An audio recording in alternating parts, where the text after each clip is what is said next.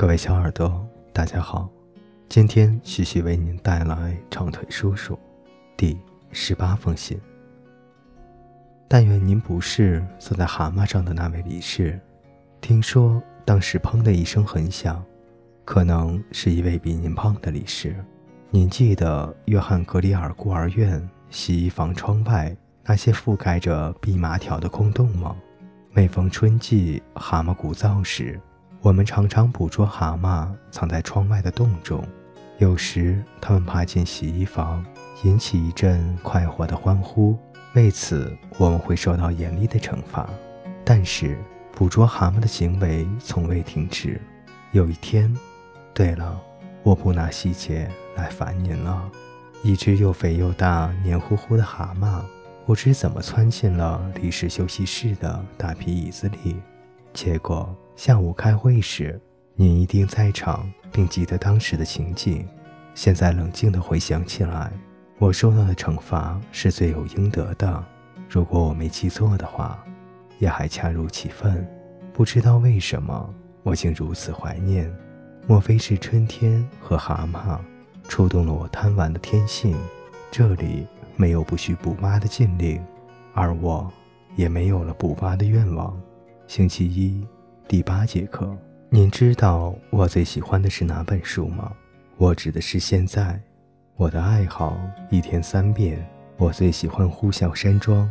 艾米丽·勃朗特年轻时写这本书的时候，从未到哈沃教区之外的地方去过。她一生也从未接触过男性。如何能创造出希斯克里夫这样一个人来，而我却不能？可我也年轻。没出过孤儿院的门，具备种种的条件。我有时很气馁，觉得自己不是天才。长腿叔叔，如果我成不了伟大的作家，您会失望吗？春天里，一切都那么美好、清脆、欣欣向荣。我真想丢下功课，跑去同大自然玩耍。野外有无数新鲜的事物，经历书中的故事，要比写书。有趣多了！哎呀，我这一声叫喊，把莎莉、茱莉亚，还有真倒霉的楼道那头的大四新生都招来了。因为我看到一条蜈蚣，就像下面的一样，比这还要可怕。我刚写完上句，正在想下句，扑嗒，从天而降，落在我的身旁。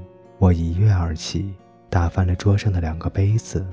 莎莉用我的梳子弄死了前半截，这把梳子我再也无法使用了。后面的武士双脚跑到镜台下不见了。古旧的宿舍爬满了常春藤，隐藏着无数的蜈蚣，简直比老虎蹲在床下还可怕。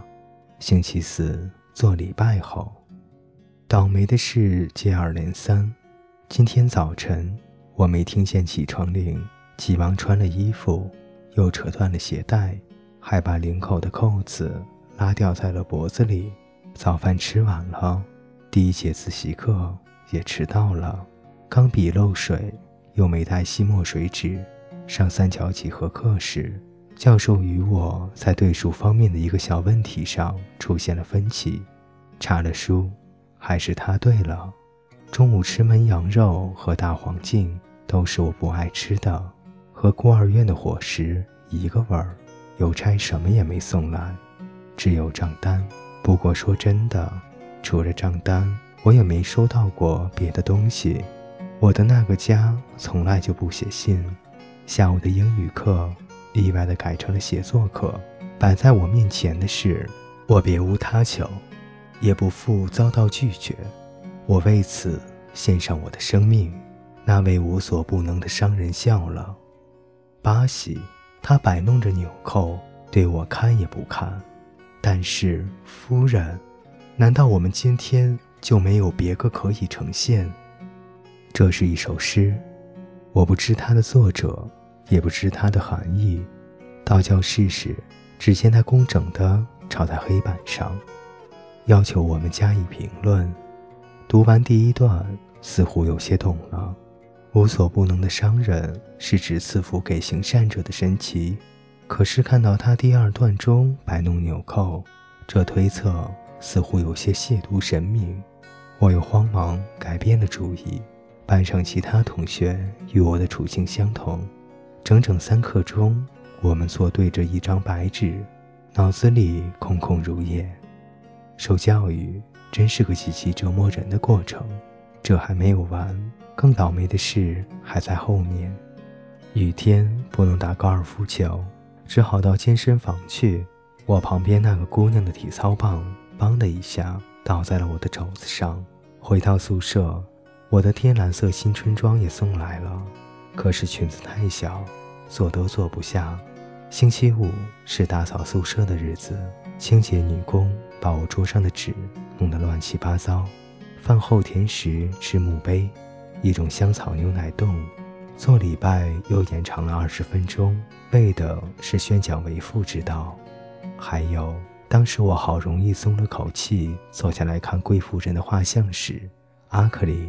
一个笨手笨脚、模样活气、面孔长得像生面团的姑娘跑过来问我：“星期一的课是从第六十九段，还是从第七十段开始？”这个姑娘上拉丁课，坐在我的旁边，因为他的姓和我一样是 A 字开头。我真希望里皮太太给我起个 Z 字开头的姓，比如扎布里斯基。他坐了整整一个钟头，刚刚才走。有谁听说过这么一连串叫人丧气的事吗？生活中，并非仅在大难临头时才要显现英雄本色，人人都能勇于面对危险或者不幸，但要是对日常的烦扰付诸一笑，真得有点精神才行。今后我要培养这种精神，我要把生活视为一场竞技，尽可能熟巧和公平地投进去，胜也罢，败也罢。我都总先一笑之。不管怎么样，我要做一个堂堂正正的人。亲爱的长腿叔叔，您再不会听到我因为茱莉亚穿长筒丝袜和武功从天而降而发出怨言了。请速复信，永远是您的朱迪。星期五晚九时三十分。长腿叔叔大人，亲爱的先生，今天收到里皮太太的来信。他希望我品学兼优，表现良好。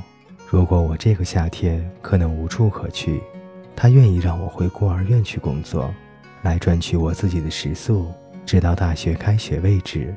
我恨约翰·格里尔孤儿院，我宁死也不愿回去。您最诚实的乔洛莎·艾伯特，五月二十七日。亲爱的小耳朵，今天的故事就为您播讲到这里。我们下期再见。